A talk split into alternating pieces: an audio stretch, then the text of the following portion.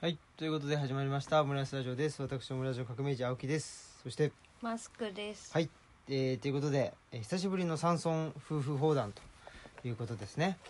山村。はい。あれ？はいということで、えー、山村からお送りしてますということですね。東えっ、と奈良県の東吉野村ですね。のルチャリブロ。え？ホタル。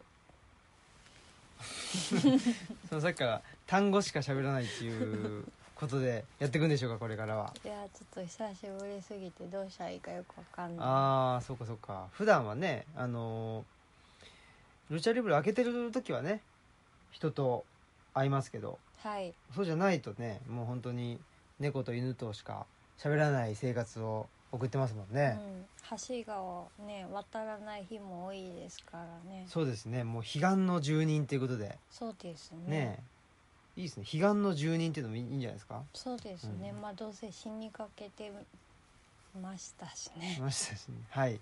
まあだいぶでもね元気な感じでやってますかね。そうですね。はい。元気ですよ。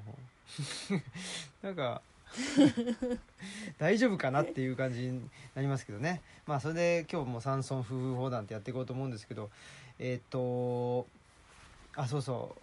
僕は今日はあれですね。えー東京の東京の方から帰ってきまして。おかえり。はい。えっと何ですか収録時点の昨日、えっと東京のですね、まあ、僕が東京の大学出ててそこのあの史学科ですね。歴史学科ね。その歴史学科90周年積んでなんかね卒業生を呼んであのなんていうのかな。なんかみんなで話そうみたいなことでなんか思い出話をね。思い出話っつうのかな。思い出話とかなんかこの歴史学科への提言をしてくださいみたいな言われてそんなん言われてもね。卒業生代表です。あのーもう本当になんていうのかな年代ごとにうん。あの代表がでも、その年の代表ってことです。あそうそうそうそすごいね。うねえでもほらあの例えばですけど僕の友人のはい。まああと某某粕谷君っていうこと人がいてはい。彼はあのあれなんですよ多分ね首席かなんかで卒業してるのかなああそうなんだ、うんまあそういう真面目な人間は呼ばれずにですねなんか真面目じゃなくてそのちょっと変わったことやってる人間が呼ばれてるっていうなんかこういう状況ってどういうことなのかなというかねあ気がしますしね。確かにね、うん。最近ねあれですしね図書館協会とかにね。そうそう今度10月にね、うんうん。日本図書館協会でなんか研修の講師みたいなことでね。何も教えることないわい。こっちがね教えることなんて一個もないよね。ないよまあ教わることも特にないんですけどね。ないね。もうもうそういうんじゃない。もうそういうんじゃないっていうね。うん。そそういうことですよね、うん。そうそのなんていうのかな。正しさが真ん中にあってでそこからどのぐらい外れてるかとかそこにあと何を足せば追いつくかとかそういうことでやってないっていうことですよね。ね。我々はね。う、ん。うん、本当にねそのうんはみ出してからそういうふうにねなんか呼んでもらったりするようにああそうね。なりましたね。大学図書館司書時代はそんなんしたことなかったんですけどうん。ね、そうですよね、うん。ほらミスチルも歌ってますよ。え？はみ出して立っていいさみたいうんダッサい。やばいやばい。あかんあかなん。ボーボーですよ なんだっけ？歌詞が本当に。なんか急激にあの歌ね急激になんかちょっとえって思うよね。ガクってくる。なんかあの膝かっくんみたいな。なんかそれまではまだねあのあ良かったと思うんですよ。ためてるなんかね急は。に来るなっていう、うん。ミスチルってなんかそういうところあるなっていう気がしてて。なんか最後の最後でなんかものすごい普通のことを言うっていう。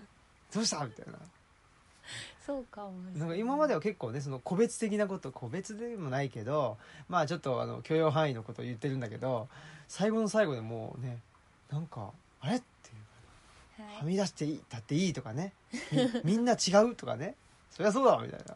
なんかもう相田光雄みたいになっちゃうというか。いいですねあれがね。はい。あれが好きです僕は、はい。うん。ということでえーっとなんだっけ？あそうそう。だからそういうふうになんかはみ出すというかなんかもうどうでもいいわってなってからの方がいろいろと呼んでもらうっていうかそうですねうんまあでももしかしたらねその同じようにこのその業界にいてちょっとなんかこうあのなんだろうちょっと壊したりとか、うんなんか違う視点とかなんか風穴欲しいなみたいな気持ちにはもしかしたらみんな少しあるのかなっていう。どうなんですかね。なんかそのほらなんていうのあの実行委員というかそのね実行委員とか運営とかそういうサイドの人からしたらなんかちょっと変わったことややっとくかみたいなことですけどそれを受講するね受講とか研修受ける側からしたらどうなんかなっていう気がするよね。ああそれは全然わからないですね。海のものとも山のものとも知れないやつだがやってきてね受講者いなかったりしてね。いやそれは一応なんか反強制みたいな感じなんじゃないですか？図書館協会のあれは。違うかな？うんちょっと大学図書館協会の方がメインだったのでそっちのそうかそうか今度は大学図書館協あほらこの前はい。去年やった奈良県のはい。えっ、と奈良学園大かな？はい。でさせてもらったまあちっちゃな講演会みたいなやつは奈良県内の大学図書館うん。の司書の人たちが来てたのかな？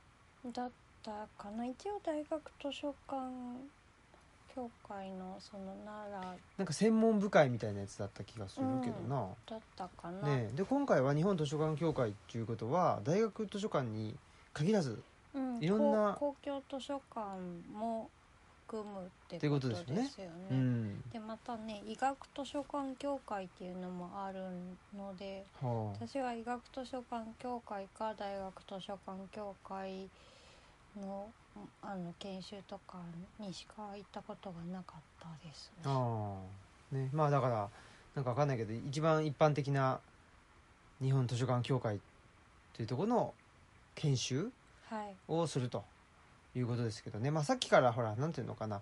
はみ出したら呼ばれたみたいなことを言ってますけど別に我々はみ出したくてはみ出したわけでもなけりゃ呼ばれたくて呼ばれてるわけでもないっていうかですね。何 あんま何ももう考えてない。申し訳ないけどっていうことですね。日本図書館協会なんてさとか言ってまあこれもねまたあの愚痴ったらあれですけどとすげえ大変だよね。なんかいろいろ準備も大変だしさ。当日も3時間ぐらいあるでしょ？あそうだね。なんか3時間ってみたいな。長っみたいな。かわいそうだよね。向こうもこっちもかわいそうですよ。あなんかあのそう聞く側がその大丈夫かな大丈夫かな？心配になるよね、なんかそうですね。うん。少し心配です、ねうん、そういうことで私は心配してます、はい。非常に、はい。まあ、それが10月にあるんですけどね。まああそうそうそう。ほんでそれじゃなくてほら私の大学のね90周年のあれであの喋ってきたんですけどね。はい。まあなんかでどんな人が来るのかなと思ってたらまああんまり現役の学生とかいなくてね。まあ毎年来てんだろうなみたいな。なんかそういう 人たちが たくさんいましたね。年齢結構上。いや上上。うん。ま僕も同級生なんて会わなかったですからね。ああそうなんうんですね、まあ、唯一ねほらあの友達がね。そうそう友達が来てくれて某宇野くんっていう人があの来てくれてね、はい、うん、仲良しの。大学時代の友達っていうのは私いっぱいいましてね、えー計3人いるんですよ。まあでもめっちゃ仲いいですそうそう。めっちゃ仲いい3人が友達なんだけどそのめっちゃ仲いい以外の人ってとはねあんまり接点がなくてですね。ほんで、まあ、そのうちの一人のねあの宇野くんっつうのが、あのー来てくれまして。でまあ思い出話するっつうんで宇野くんと話してるうちになんかいろいろ思い出すかなと思って。で,、うん、でちょっとあの来てもらって。ほんでまあどこにでねと一緒にご飯食べようということになりましてね。でもう老舗中の老舗ってことでねあのサイゼリアって知ってますかね。そういうイタリアンレストランですね。あれ駒沢大学駅にしかないのかな？わからないけど。そういうあの老舗に行きまして安いんですね。はい、ありがたいことに。積んでまあ大学生とかねっていうとほらたまり場でしょ？うん。うん、積んでねじゃあ行こうって言ってまあ行ってどうしようかなってんでねちょっと僕はあのアルコールの、えーアルコールフリーですけどねあのビールを飲んでねで宇野くんはあのストロングゼロなんかね 一発決めてね それでそのねあの会に行ったんですけどなんかだからあんまり何も思い出せなくてですねなんか当時のなんか昔ガンプラ作ったねとかなんかそういうなんか どうしようもない話というかねなんか何でもない話とかですね。なんかあの元祖 SD ガンダムっていうのと BB, BB 戦士っていうのがなんか SD ガンダムだったけどあれはちょっとあのーと違うよねとかね。そういう話をしてましたね主にね。それね公園で喋れないですよそう、うねん、特に公園でははあの話せなかったんですけど。はい。でっていうんでねでも宇野くんも講演会にね来てくれて。でおそらく、まあ、宇野くん自分で言ってましたけどあの宇野くんってあれなんですよ。その卒業してないんですよね駒沢で。そういえば、ですね。そうなんですよ。ああ知ってました？はいあの そんな話聞いたことあります。っていうんでね卒業してない人間がね多分唯一あの中に紛れ込んでてとかね聴衆の中にね紛れ込んでいたんじゃないかっていう気はしてるんですけどねまあそんなことであの東京でいろいろと頑張ってきたりで実家の埼玉にねああと埼玉の浦和市に行きましてで実家に泊まってね。で帰りはねえー、と須原屋っていうね本屋さんがあるんですよ浦和に、はい、で、まあ、裏だけじゃないんだけどう裏に本店があってうん。でそこでそのちょっとねあの僕浦和のなんとかなむ昔のねそれこそあの浦和駅周辺の開発が始まったぐらいの時からのほら白黒写真とか好きじゃないですか。僕ああそうだね、うん。あの昭和60年代な昭昭和60年代だよね、まあ、昭1960年代とかね。まあねどこであってもそういう昔の写真あったら見てますそうそうそう、あれ好きなんでそういう写真集ないかなと思って結構探してるんですよ。ネットでも探してるし。で須原屋行ったらなんかあの郷土史コーナーみたいなねこのうん。地域の歴史コーナーみたいなところであるかなと思ったけどなくてねああそうなんだ。ないんですよ。残念だなと思って。ちょっとね探し続けたいなと思ってるんですけど。うん。なんかでもね浦和の歩みとかいうのがあって、えーどうやらね図書館かな？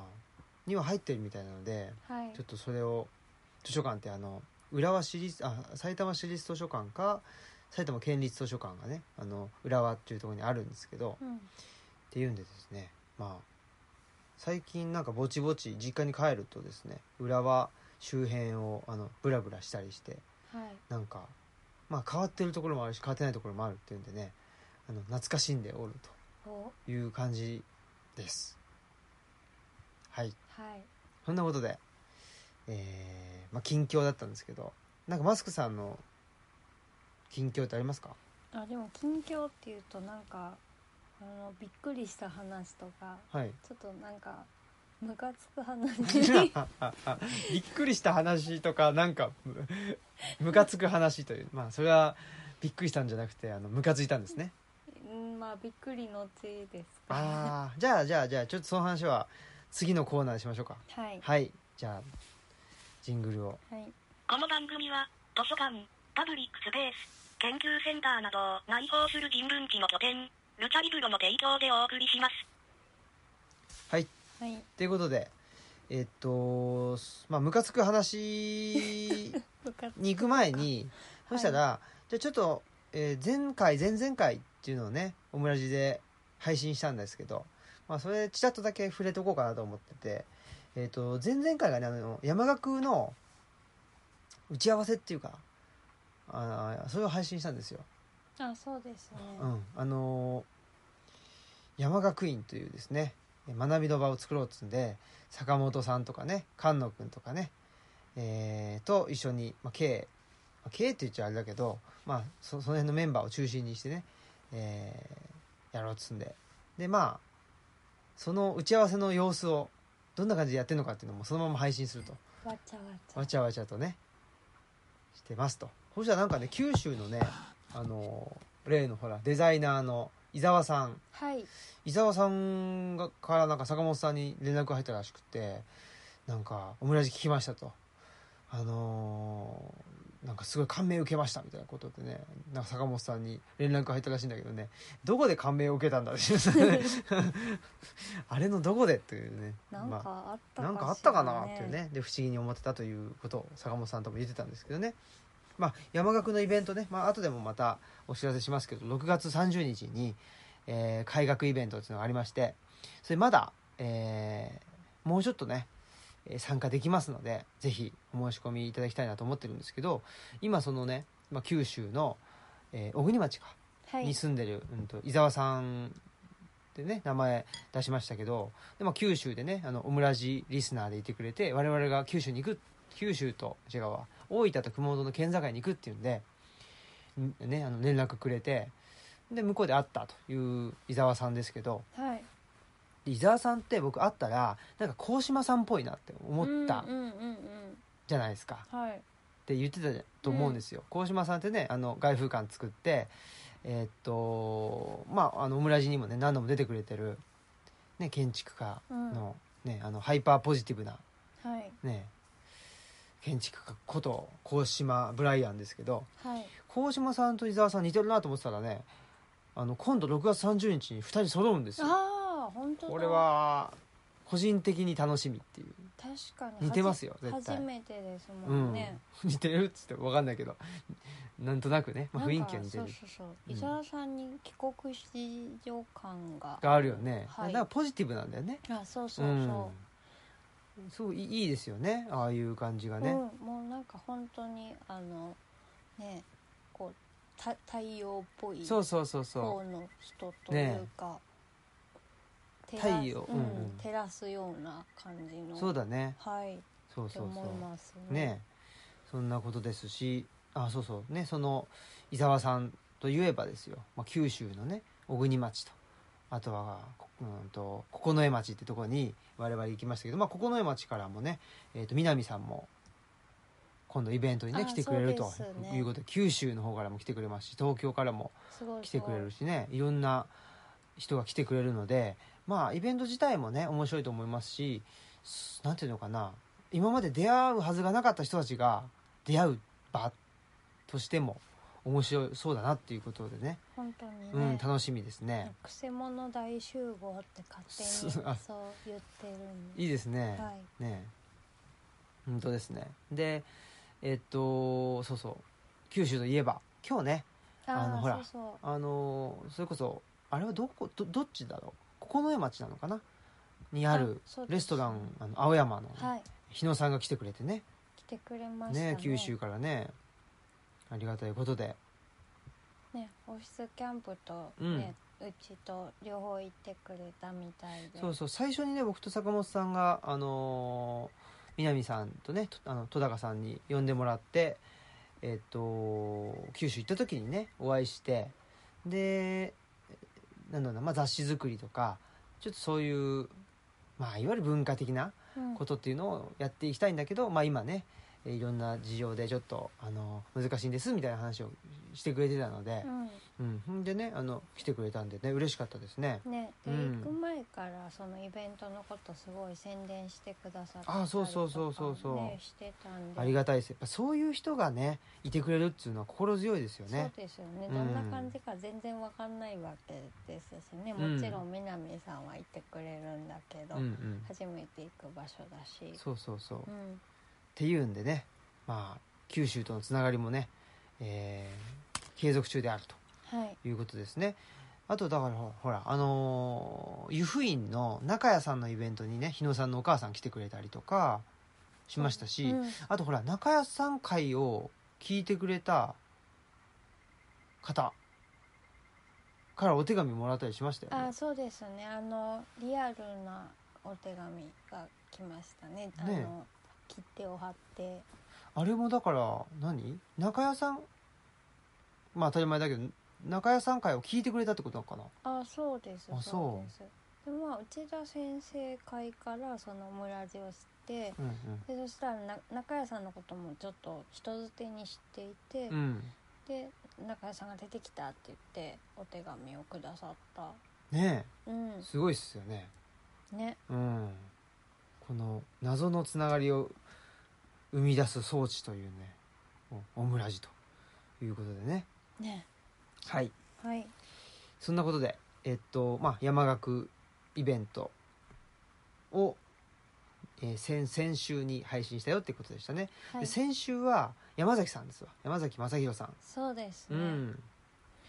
珍しく戦争の話じゃなかったっていう。ああそうだ。そうですそうです。そうだねまあでもなんつうんだろうね。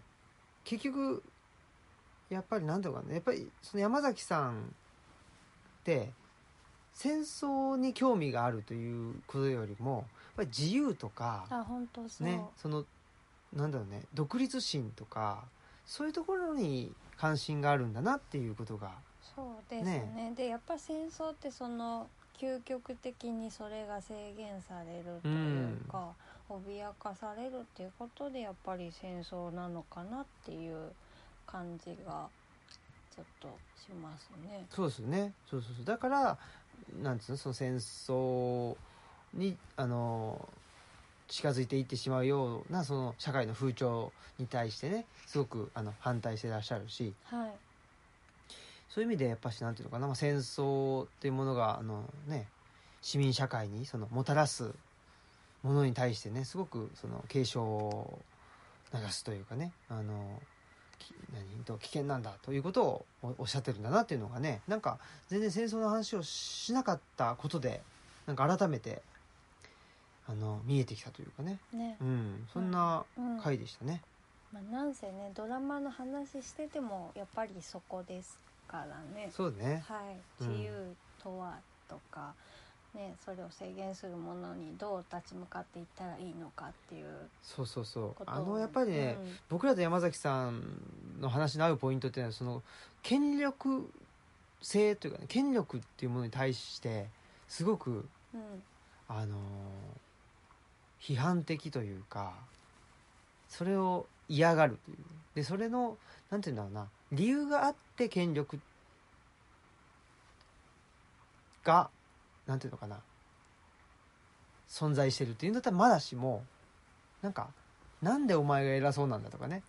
そういうことに関してすごくあのー敏感。敏感。敏感ボーイ。敏感ボーイですね。そんなとこありますね。あります、うん。そんなことでね山崎さんともいろいろと。まあプライベートでもねなんかあんな感じで。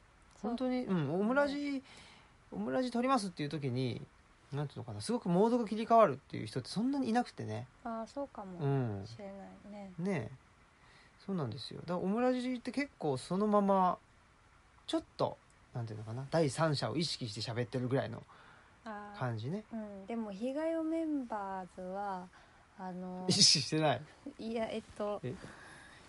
オムラジ撮ってない時の方が真面目な話してると思いあます。あそういうのあるかもね。うん。サービス精神出ちゃうからね。なんかふざけちゃうっていうか。そうそうそう。なんか逆にちょっと恥ずかしいのかもしれない。やっぱりねあの、うん。なんていうのかな。あれですよ。まあこれが今後重要なワードになってくると思いますけどうっとり系があんまりいないんですよ。それはそうですね、はい。あねうっとりうっってとり。いうワードね。これちょっと覚えておいてください。オムラジあのリスナーの皆さん。うっとり。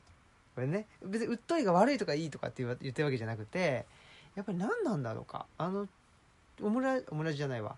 やっぱし被害メンバーズっていうのはみんなねうっとりできないっていうかなんていうのかじ自分に酔えないですよね。本当そうですうね、ん。だからちょっとなんか真面目な話してると何真面目な話してんだ？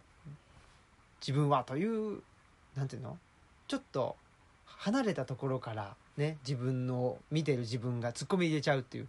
それのことそれによってやっぱしねあの話がある意味深まらないし深まりそうになると危ない危ないって言ってね。恥いかんいかんずかしい恥ずかしいそうそういかんいかん恥ずかしい恥ずかしい。なってしまう。っていうのはこれがやっぱオムラジオムラジじゃないわ。あの被害メンバーズの特徴かなと思いますし、まあ、オムラジに出てくれる人っていうのも大体そんな感じな気がするけどね。うんうっとりの人もあのいますね。あそうですか。いましたね。いましたっけね、そっかそっか。うんまあなんかそうそううでもっとり。うっとりあーなんかうっとりしでも私はこう中途半端で、はい。そのうっとりされてる方がいるとあなんか自分うっとりできてないってすごい焦っちゃうんですよ。なんかちょっとこうあうっとりできた方がいいんだろうなみたいな感じで。でもなんかあの割とまだ目覚めてるっていうことに焦っちゃううん。んですよ、うん、だからさ、なんていうのかな。マスクさんがよく見る夢であのほら全裸で 文化祭に行っちゃうみたいな。あるある。そういうのあるでしょ？なんか自分だけそのまああの言ったらその衣替えの日なのに自分だけその前のそのシーズンの服装で着ちゃうみたいな気恥ずかしさが、それ それがその夢の中だと あのその極極端にあの振り切れていると。そうそう。まあ全裸のハードルが下がっててちょっとこうテンション上がったら全裸でいいだろうみたいなうん。ぐらいのそのものになってるんだけど、まあ、みんな服着てたっていう。だからそのうっとりできるっていうのはやっぱりしある種うーん能力でもあってそのまあ自分に酔えるっていうものともう一つそのなんていうの？なんかいいいいことっていうかな自分の思いを語っている自分に酔えるみたいなうんこととうんと世間の風潮になんていうのかな抵抗なくあーうん。あのーマッチできていくっていう。うん。なんか、まあ、この2つはちょっと微妙に違うような気もしていて。はい。世間の風潮に合わないんだけども自分が言ってることに対しては特に批判的にな目を批判的っていうその反対する賛成するっていう意味じゃなくて、うん。ちょっと客観的な視点っていうのをそんなに持たないで入れるうんまあ、最後に「なんちゃって」とかってなとかなんか「何言ってんだ自分」みたいなことをこう言わないで振り切れるみたいな。そうなんですよね。ちょっとそれがでうんなんかちょっとできる人に対して「ああどうしようできてない」ってこう焦っちゃったりとか。あ焦っちゃうんですね。うん、そうそうだから中途半端なんです。なんかうん。僕はだからそういう意味ではなんつうのかな。まああの外から見てるとどう見られてるかわかんないですけど自分はそんなにうっとりはしないんですよね。しない。うん。けどなんていうのかなうっとりしてる人を見てあうっとりしなきゃともう焦りもしないという。う、ん。ああうっとりしてるわと思って 喋ってるっていう。いやだからそれが本当にあの一辺承認みたいだなって思ってるんですよね。はいはい。そそれどういうことですか、いやだあの一辺承認って踊り念仏をね、うん。だいぶポピュラーにした人として知られておりますが、なんかあの一辺承認絵巻じゃなくてなんて言うんだったかな？まあ聖絵っていうのかな、はいはい。あの中でそのなんか解説番組を見たんですね。でその中でそのみんなは熱狂してるけど実は一辺承認の表情は非常にその目目が覚めてるというか熱に浮かされていなくて、とても冷静であるっていう風にあのいうような解説を聞いたことがあってで私は多分その場にもしいたら熱に浮かされてる人が大多数だから自分も浮かされないといけないけどいうん。まいちなんかこう乗り切れないくてなんならこう浮かされてるふりをする一人だと思うんですね。できっとたくさんいる中でそういう人って何人かいると思うんですよね、でもそうじゃない人っていうかもうその踊り念仏はすごく受け入れられてみんながその熱に浮かされてうんなんかもうその次の次のことぐらいをなんか頭の中では考えてるんじゃないかなっていうわからないけどなんかそういう人っているなと思っててそういう人だなってあの思いますね革命児さんが。ああそうですかね。はい。なんか今の話聞いてその思い出したのが僕あの飲み会が苦手っていう話をね。どっかでしてう、ん。であのトンガ坂文庫の豊田さんがねはい「あの新平さん飲み会苦手なんですよね」って言ってだからちょっと飲み会しようかどうか迷ったんですみたいなことをねあ言ってくれてね。うん、この前のそうそうこの前のイベントね、えっと春のイベントの時に言ってくれててなんか気使わせちゃったなと思ってたんだけど、はい。でもそのトンガさんのイベント後の飲み会、まあ、懇親会はすごく居心地が良かったんですよね。うん。でやっぱこれね、うん。飲み会が苦手というよりも何か一つの熱狂が生まれている飲み会が苦手なんだなと。ああわかりますね多分、うん。はい。で熱狂ってどうなるかというといろいろとさまざまな要素というかですね。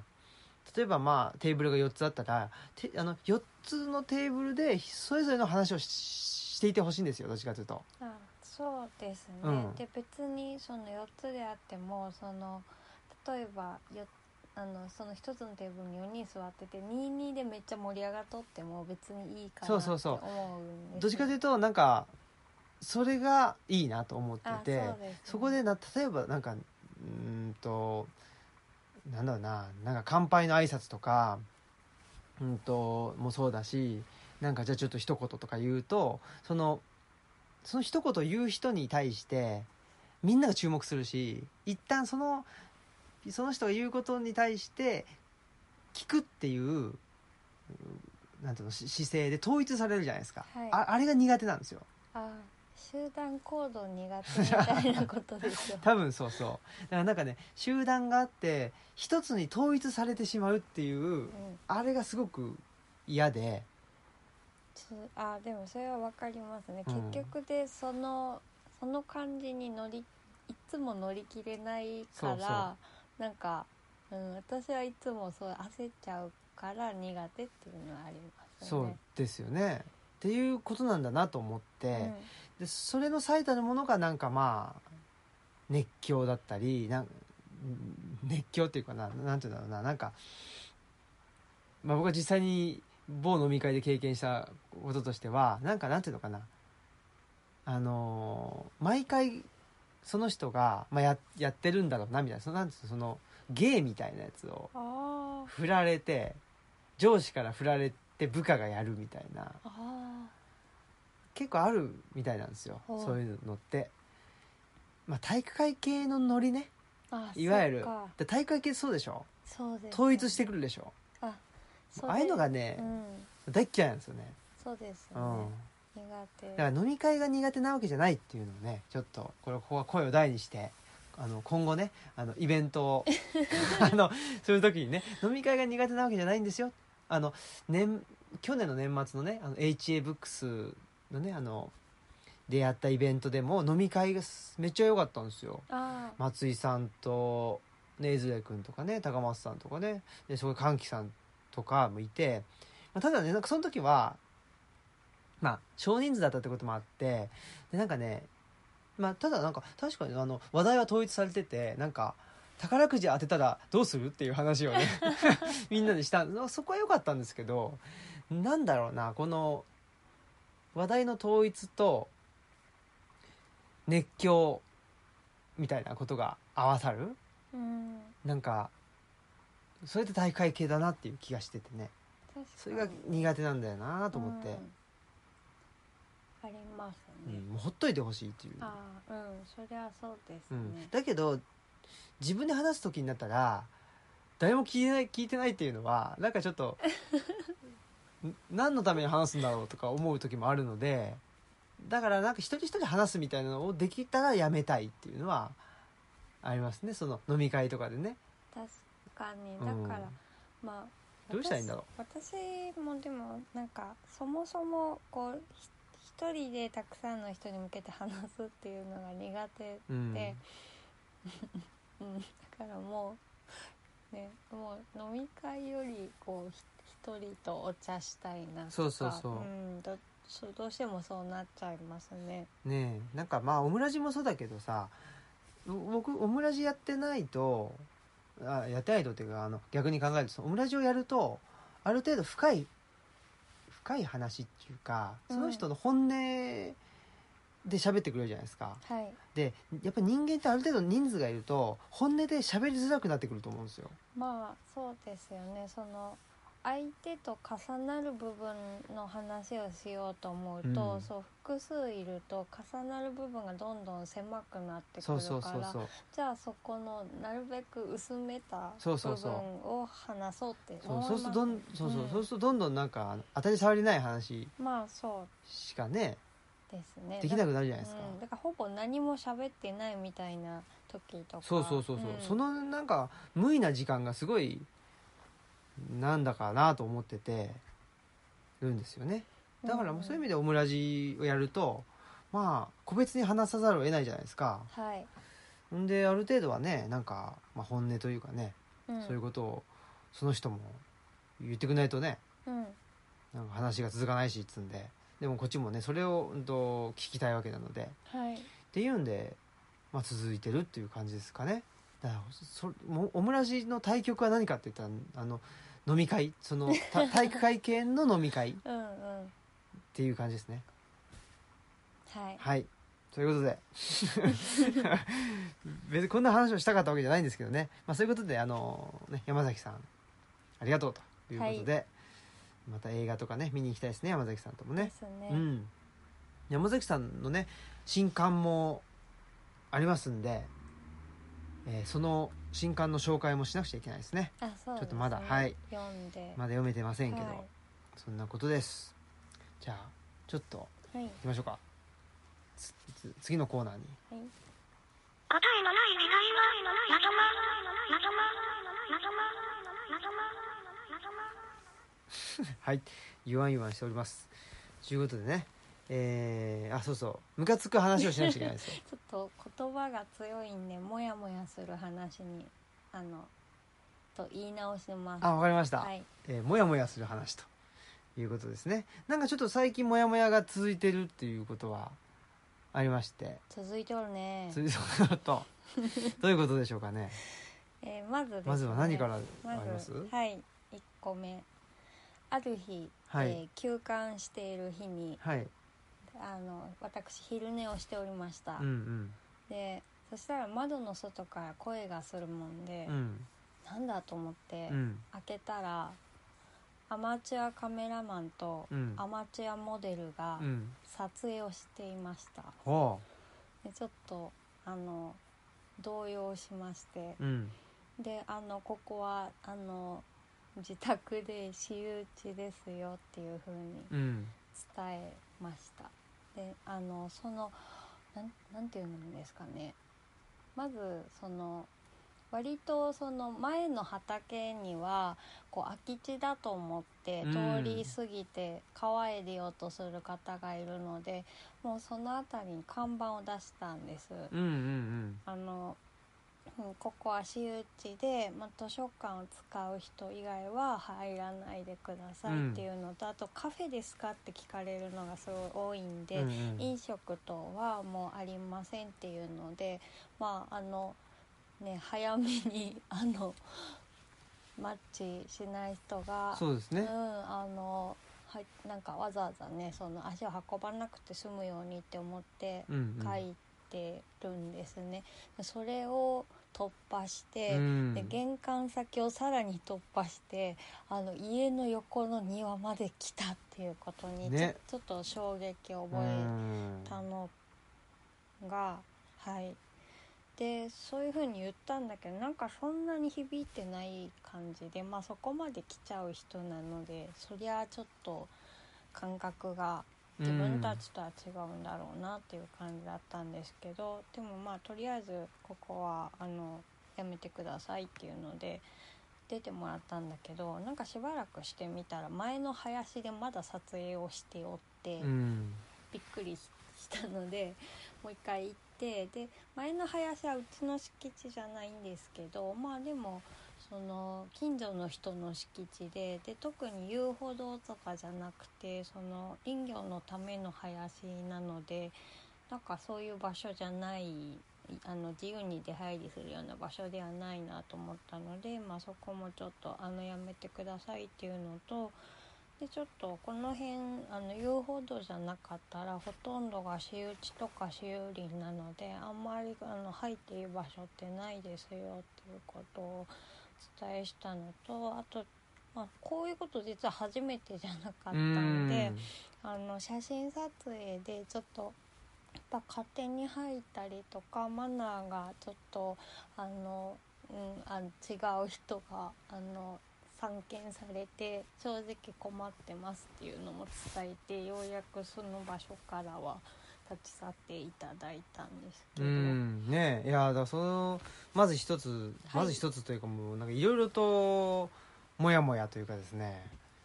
もやる話。うん。もやファクターがいいろいろとあるんですけど、まあ、まずその初めてじゃないっていうところもああるしで何が初めてじゃないかっていうとなんかお姉さんを連れてそうですね。なんかおっさんがおっさんっていうほどでもないけど同い年ぐらいです、へー私たちと。あそう。多分かちょい上ぐらい。まあおっさんだけどね。うんまあ40代。まあ 私らがおっさんおばさんなんでそうなんですけど。うん。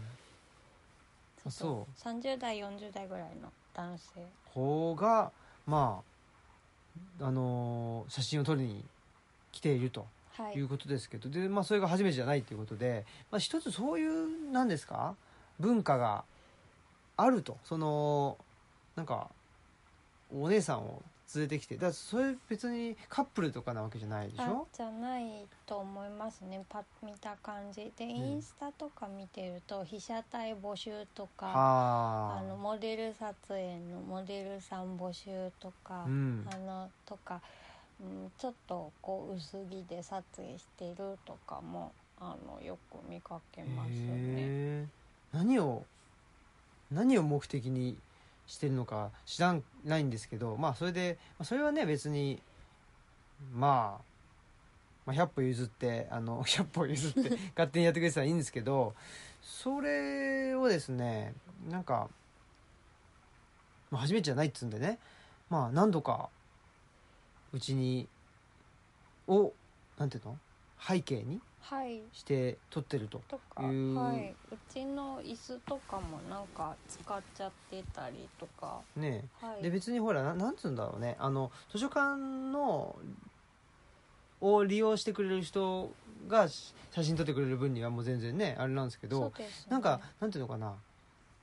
その辺ですよね、はい。そこに多分違和感が一番あってそうそう。だから写真撮影とかセットとして開放してるわけじゃなくて、うんうん。あと、まあ、フリースペースでもないので、うんうん。本当に本をあの読むための環境としてのみ開いてるのであってあとねあの、おまあ、お姉さん撮影だけじゃなくて写真他にもちょっといろいろ気になるんですけどまあなんかその写真撮ることが絶対的ないいことみたいな感じで、うん。あんまりその周りが見えてない方がちょくちょくいるなっていうのがね。はい、気気になる。やっぱりちょっとそうですね。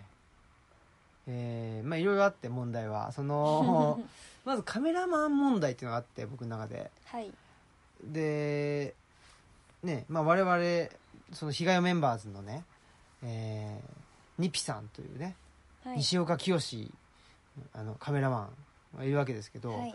ニピさんってあカメラマンってこういう人いるんだっていうねそのすごくその気遣ってくれるっていうか、そうですこっちにね。ようん、とかなんかすごくなんだろうなまあいろいろとここちらに気を使わせないようにししてくれる人だったんですよね。フォロー上手さんですそようそうそうそう。ねでまあカメラマン仲間でいうと眠いしよしこちゃん。よっちゃんという人もいて、まあ、彼女もねすごくはい。自然な感じなんですけど、ですなんかまあ我々取材っていうのを受けてるとそうじゃなくてなんか全然なんていうのかな挨拶ぐらいした方がいいんじゃない？みたいなそういうカメラマンの人もいてうん、なんかファインダー越しの世界しかないそうそうそうそうと思ってないみたいな方がいて。いてね、うん。そういう人もまあまずいたわけですよ。そのでその人たちなんていうの？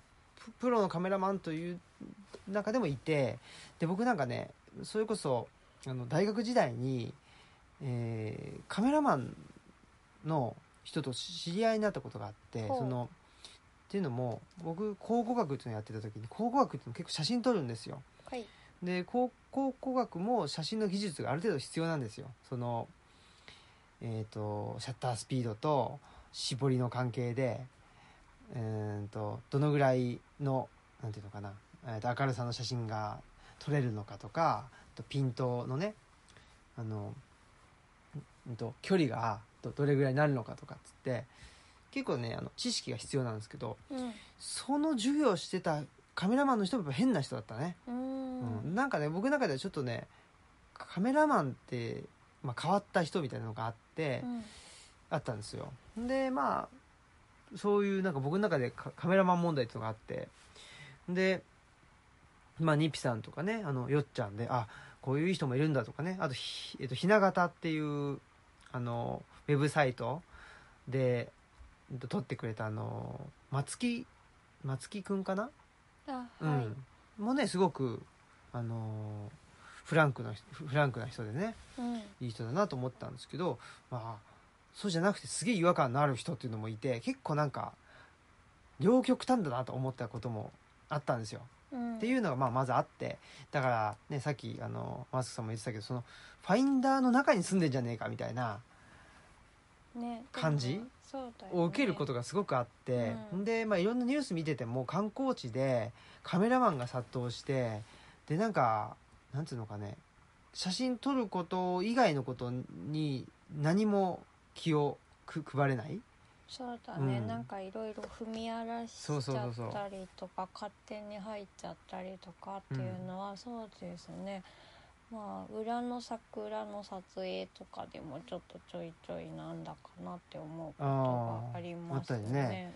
だからちょっとねまあカメラマンというか写真撮る時ねまあ気をつけなきゃなっていうのも、うん。自分でも思いますね。そうですね、まあ、あの現実世界があるよっていう。のそうそう。だから結局カメラって現実を切り取るわけじゃないですか、そうだね。でまあプロのカメラマンはまあそれこそニピさんなんかは現実よりもよく見せるっていうことををねうん。ができるじゃないですか。ます。あ、これがプロだと思うんですよやっぱり、うん。うんでもとはいえその写真があって現実があるわけではないというのはやっぱ大前提だから、うん。ニピさんとかまあすごく気遣ってくれるってことなんだけど、まあ、その辺が分かってないやつがね多いということです、、うん。はい、現実をまず大事にしてその中でね。うん、やっぱりね。写真撮ってください、うん、そうそういうのはそのね巨匠カメラマンがセクハラとかでね、うん。結構問題になってるけどやっぱそうそういうことだね。うん、だってそうん。の撮っいてるのは、その気持ちがあるリアルに生きてる女の人なんだけど、ちょっとそれを忘れてるっていうのでなんかちょっと女性被写体を撮るっていうのでなんか気になっちゃうかなって、うん。そのねそうねなんか写真撮,、うん。撮ることが絶絶対善みたいなそうそうそう。感じになっちゃってるっていうね。だからもうね美しく撮れるんだったらなんかどんな格好させてもいいとかなんか不法侵入させてもいいそうそうそうそう。とかそれはやっぱちょっとそういう部分も含めてなんか気になるんですよね。気になりますそれは、はい、ということでね、えー厳しくいきます。そういう そういう人に対してはね、えーということでまあ引き続きモヤモヤした話として何かあった時にはね、言っていきたいなと思うんですけど、はい。あそうそうもう一個いいですか？はい、もやもやこのこの話題になるとあの止まらないっていうことなんですけどね。取材。取材。取材もその、は同じだと思ってて同じです。取材が絶対いいことだと思って取材してやるんだから、うん、その都合しろとか、そう。う、ん、その通りです。取材対象もそのリアルな場所であってリアルなお客さんが来て運営してるので取材のための場所ではないよねっていうのがそうです。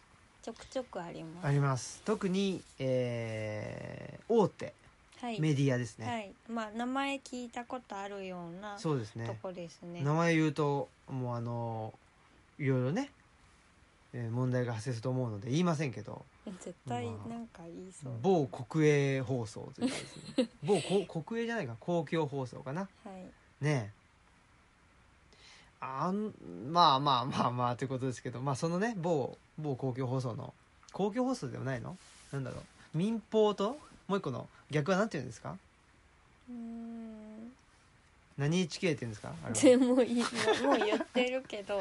そうかそうか。そうそう。いやだからねそれも、まあ、電話かかってきたわけじゃないですか。うん。はい。でねまあうーんとまあこういうことになるんじゃないかなと思ってあのなんだっけススピーカーみたいなやつであ そうしてして二人で聞きながら ケラケラケラって話してたわけですけどね。そうそう。あのどどう思いました？はい、あでもそうちょっとそれ先に言っておきたいのがその某あの国営放送？はいはい。まあいいけども、ね。某そのねあのテレビでも他にも知ってる方がいるんですけど、その方はその取材と関係なくイベントに来てくれたりあのそうそう。そう普通に利用してくれたり、で何かの時にはもしかしたら取材させていただくかもしれませんっていうことであのでも利用してる時はもう一利用者として利用してくださっててだからみんながそういうわけじゃ全然そうそうそう、んそうなんですよ。あの大手メディアであってもうんとね、まあ、今の今言ってたあのテレビねであってもそのテレビの職員の人でもそういう人もいるしうんそうです。ねあのきちっとね、まあ、さっきの話そのカメラもカメラの話で現実うん。現実からスタートしてる人は違和感ないんですよね。本当にうん、本で仮にその仕事から入ったとしても仕事から入って仕事として出ていくっていうんだと、まあ、はっきり言っていい仕事ってできないと思うしやっぱり一旦現実に触れないといい仕事にはならないと思うんですよ。うん、だからねあの他のメディアでもそういうふうにその、まあ、仕事だけどもうあの自分でもプライベートでも楽しんでますっていう言ってあの来館してくださる、ね、うん。方とかもいますよね。そうそう。だ最近ねその毎日新聞に取り上げていただいたねはい。記事とかね、まあ、茅原さんとかはやっぱりそういうことじゃないですか。でも、うん。記者さんってもうそそこは僕基本だと思うしえーねやっぱしそのげ現実から何を汲み取るかとか現実をどう切り取るかということだと思うのでなぜ現実に触れないままに仕事をしようとしているのかというのまあねまあ時間がないとかね能力がないとかいろいろあるんでしょうけど 大変なんでしょうけどね、うん。まあ、その気持ち気持ちっていうかそうそういうのはわかわかるけどでもそこを僕はですね思う。そこをその大手メディアという名前を使って乗り切ろうとするんじゃねえっていう話なんですよ。そこがね、うんでちょっともうカチンとしてるはいはいちょっあと結局何があったかっていうと、あはいはそのねあの某テレビから電話がかかってきてでなんかとってもそのあの取材していいですかっていうこともあまりその確認もなかったし、うん。こうまあ言ったらうだうだ聞いてくるというかそんな感じだったんですね。うん。であのしかもその基本情報を聞いてくるんですね。私たちそあのもうある程度取材等は受けているのであの下調べしようと思えばそうした基本情報蔵書数とか来館者数とか人来るんですか？みたいな感じで、あの聞かれてましたけどそういうこともすでに答えてますのででそのうだうだ感っていうのがあの私テレビですからっていうのとかあとあの取材されるってすごくいいことでしょっていう意識に裏打ちされてるような感じがしてしまったんですね。うんそれにちょっとあの違和感を覚えたっていう話ですよね。その通りです素晴らしいですね、まはいあそのねテレビもそうだしその後にかかっあのまだ電話があってですね、まあ、某新聞ですよ。はいはい。あで結局そのテレビのあの電話に関してはその他に通ってくれてあのいろいろあの下調べをしてくださってる方があのそあなたのところにいるので その方に聞いてくださいっていうのとこの記事を読んでください。あのウェブで読めますんでっていうのをうん。言ってきたらもう二度とかかってこなかった 二度とか分かんないけど、まあ、今のところかかってきてないですね。はい、はい。そういう顛末です。そうですね、はい。まあ、でそういうこともあったし、そ次は。の後にえっ、と、まあ、某これも大手ですよね。はい。一説によるとあれじゃないですか？一番発行発行部数っていうんですかね。多いんじゃないですかね。おう。んぐらいの。ほい。まあちょっと右寄りのうんそうだね。新聞ですね。ジャイアンツって感じの 新聞ですけど。もう言ってる。その新聞からもかかってきましてね。なんかはい、うん。私ちょっと受けてないんでそうそうそれはねあ僕まあ僕の電話番号を公開してるんです。僕のところに電話がかかってくるんですよね、はい。ほんでちょうどその時にあのマスクさんがあのうちのうん庭に自生しているその自生じゃないか。まああのいいですけどお茶を摘んでで、えー紅茶を作ろうというイベントをね。はい。まあゆるいイベント。ゆるいイベントしようとしててそうしたらまあ電話かかってきてなんか「お茶のイベントしますよね」みたいな感じで「でちょっとちょっと行きますわ」みたいなこことで言われて「で行きますわ」ってなんだろうかなと。なんかそその新聞さん系列ってそういう入り方が多いっていうか その取材してもいいですかとか行っても大丈夫ですかっていう確認がなくなんかうにょにょって始まるっていそうそうそううそう感じがありなんだろうなんかうん断られるということを考えてないうんですね、そうですよね、うんすごい自信。素晴らしいなと根拠のない自信。まあ根拠があるのかな。発行部数とかがね一番だし、まあみんな知ってるわけですよね。うん。うんそしたらやっぱりその知ってるものに取り上げられてで有名になるとかあのひ人に知れ渡るみたいなの。そういうなんていうのかな。プロセスを経て多分あのこの経済成長がされてきたわけであってでもやっぱり絶対善と思ってるわけですね。そのメディアをね。はいでねそうじゃないと、なんか取材拒否とかっつって言われちゃったりねうんうん。するわけでしょ？まあでも結局その電話を受けてあの革命児さんが受けて私にあのそういうのがなんか来るかなみたいな感じで連絡が来たんですけど、まあ、それあの当日イベント当日だったのであの私はちょっとその当日だとその参加するお客さんに取材入りますけどあのご了承くださいっていう断りが事前にできないっていうのと、あとまあそこまでこうハードルを上げないで一緒に、まあ、失敗するかもしれないけどやってみようっていうぐらいのそのイベントだったのでその緩さが失われると思ってでちょっと断れないっていうことでまあ投げ返したんですよね。うん。ね。はい。でまあ断ったわけですけどね、はい。そしたらああみたいなことでね断られるとは思っていなかったのかもしれないですけどなんかそういう感じでねいろいろあるなと。あります。ありますね。もやもやもやもやっていうか、まあ、社社会経験としてですね、うんですよね。もうなんか基本的にやっぱ絶対善としてなんかそれが絶対いいことでしょみたいなうん、だか風に来られるっていうのが。らそういうものをそもそも問い直す場なのに。そうですね。ね、だからさ、い。なんていうのかな、いい、いいことなんですよね。その、そういうことで来た時に、いや、ちょっとそもそも、それってどうなんというかね、いや、ちょっと待てと。っていうのって、ルチャリブロが発信してることだし、だ我々はそれを体現してるというかですね、いうわけじゃないですか。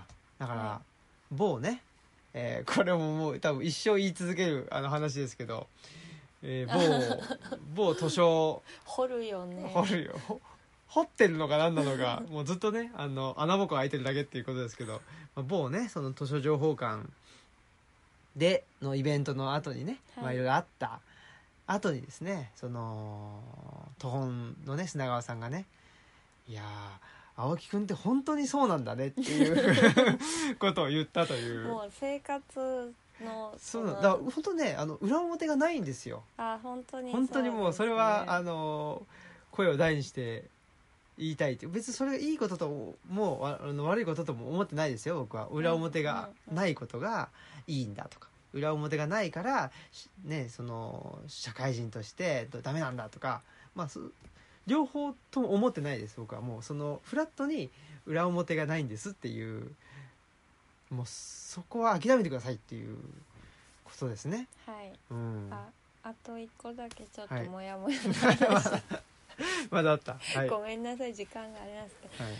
なんかねこうあの書店さんとかでジンの持ち込みというか営業とかの話で、こう全然店内を見ずにレジにまっすぐ向かってきて、であのすごくいいジンだから面白いから置いてくれっていうのが少し困るみたいなのをこう聞いたことがあるんですけど、まあそれにちょっと似たうん問題があって。はいはい。寄贈っていうので、やっぱ寄贈もそのまあしかもねなんか寄贈もすごいいいことみとあの思っ信じてる方が、うん、たまにいてでなんかねあのここの当館の前まで足を運んでそこで「はいこれ」って言って私ってあの書家を見ずに帰ろうと、うん、なんかしされたっていうのがあって、やっうん。ぱりそれもちょっと違和感があるかななんかねそのなんだろうそのね著者が本に思いを込めるようにね図書館も書家に思いを込めているのでやっぱりそこが両思いじゃないとなんかなかなか成立しないからちょっと寄贈はあの少しいろいろあの調整していきたいなと思ってますね。うん。いやなんかそのなんですかね。一回一回来てくれるとかなんかすごく情報を集めてくれて、うんで。あここに合うと思ったんでって言って持ってきてくれる人もいるわけなそうそう。だからんですけど。とかラジオ聞いて共感したからそのお送りたいんですけどっていうのとかもすごい嬉しい。そうそう。いう人はまあなんていうのかな。マッチング率は高いんですよね、そうじゃなくて、えっと、新聞に載ってたんだけど載ってたから電話したんだけどみたいなうん。うんそそのぐらいのこととかね。で何かで聞い、うんと見たんだけどみたいな。あとやっぱなんかその邪推かもしれないけどそのこっちのその考えとかに全く触れずにあの見たからあのあげたいっていうことだとなんかこう公共図書館とかより既存の受け入れ水準がねあのハードルが低いからあの寄贈できるだろうっていうふうに、うん。なんか思えちゃうというか、あこっちについて何もあの知ろうとしてないなっていうのが、うん。思ってしまうねそういうのもあるしね、はい。なんかまあそれと逆になんだっけなあの星戸の福井のね星戸のはい。佐藤さんがなんかフェイスブックで言ってたけどそのジンっていうだけで書店側が断るとか。ああ、うん。それもなんそうかいうのもある。もったいないっていうか。そうそうそう。ねえそういうのもあるしだからまああのー要するに何かまあそのいろいろあって忙しいから一律全部ダメですとかっていうふうにしちゃってると思うんですよ。多分書店であそうですジンね入れてなんか問題があったから。でその日々の仕事で忙しいからジンは一律ダメとかね、うん、まあ判断できないとか、ね、そうそうできないとかね。判断する時間がないとか、ね、そうそうだやっぱりね時間がないっていうのが僕すごくあの問題だと思ってて。うん。なのでやっぱりねこのルチャリブロはですね、まあ、さっきのね飲み会問題とかにもあれですけど飲み会が一律嫌だとかいうわけじゃなくてまあそれが面倒くさいやつなんだけどね。そのやっぱりねいろいろと好きな飲み会あの嫌いな飲み会があったりとかす好きなカメラマンあのき嫌いなカメラマンがあったりとかね。好きな取材うん嫌いな取材があったりとかね。嬉しい寄贈とちょっとそうそうそう。違和感違和感のある寄贈とかね。やっぱりでもやっぱし現実をきちっと見てってことですね。現現実からスタートしてる関係の上に成り立ってる飲み会とか取材とか寄贈とか。そういうものっていうのはやっぱしあのなんでしょう。うーん。お互いハッピーなんじゃないですかね。そうですね、うん。だからもう等身大でなんか鎧を脱いで向かい合える状態で何かをこう受け取りたいし渡したいなと思います思ってますね。なるべく。そうそう。っていうのをねこれまあオムラジリスナーの人が聞いてくれてると思うんですけどはい。これね大概そうなんですよ。あの僕大学院のゼミもそうだし大学のねと講義とかでもはい。そうなんですけど例えばですけどうんと今日今日絶対にこのゼミンゼミには来なくちゃいけないんだということを、まあ、先生からね言われたりして。はい。で今日今日来ないやつはうんぬんかんぬんってその来ない人に対する説教をですねあー。の そこに出席してる人間が聞く確かにていうねそういう状況だって気がしますけどねこのオムラジの状況はね。あそうそうそう。でもなんかだからねフェイスブックとかにそのこういうのは、うん。あのやめてくださいみたいなの書くのもでもこれちゃんと読んでくれる人って絶対そういうことしない。ねだそもそも看板に書いててもそうあの読んでほしい人ほど読まないですし、あのこれであ自分失礼なことしてないかなとか気にする人は絶対そういうことしない人しなんですよね。そうそうそう。本当申し訳ないわ、なのでまあ多分オムラジ聞いてる人たちはねそういうなんていうんですかね。我々のような面倒くさい人たちがね聞いてると思いますんで、えー共感してくれるのではないかとそうですね。はい。いうことで。いやそういうことってあるよねあるよねということでね。こういうことになると時間が長くなっちまったと。いうことですね。はい。ではじゃあエンディングですかね。はい、はい行きましょう。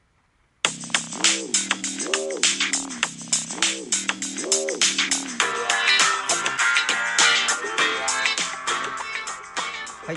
ということでえっ、と長々とこういう話題は永遠に喋れるんじゃないかということですけどね。いいのかないいんじゃない。ですかまあねこれがラジオです。よということでねやっぱりその深夜ラジオ育ちの僕としてはやっぱこういう話こそラジオと思っちゃうんでね。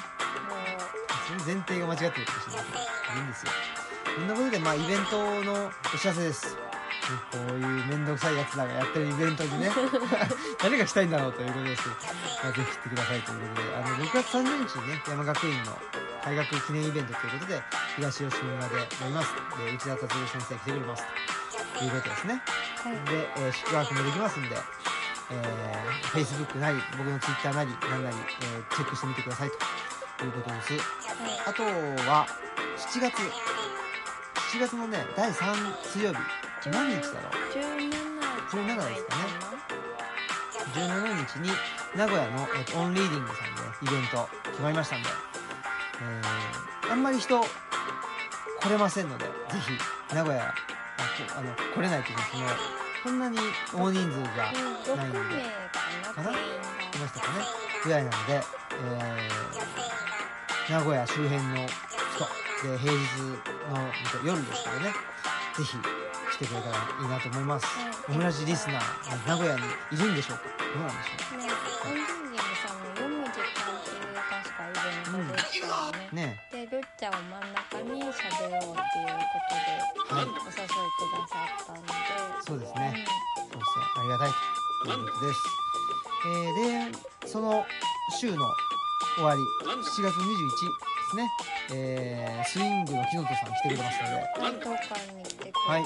で土着人類学研究会やりますということですねはい、で、えっと、前にも多分話したことあるけど、まともが揺れるっていう。あの。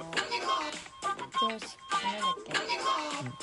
なん、あの、スイングの実験、なん、副題なんだっけ？うんなんか忘れました はいでまああのこの山学院のイベントに合わせてですねこのルチャリブロでまあ、ルチャリブロの中にちょっとした本屋さんがあるんですね。ルチャリブロブックストアで、はい。えーいろいろと本増えてますのでぜひルチャリブロね本だけ本を本を借りるだけかなと思ってる人は来てみてください。そうするとあのルチャリブロおすすめのジンとかね本がちょっとだけ売ってますので。ね、まともが揺れるも売ってます。はい。ということで、えー今日のお相手はオムラジオ革命児青木とマスクでした。さよなら。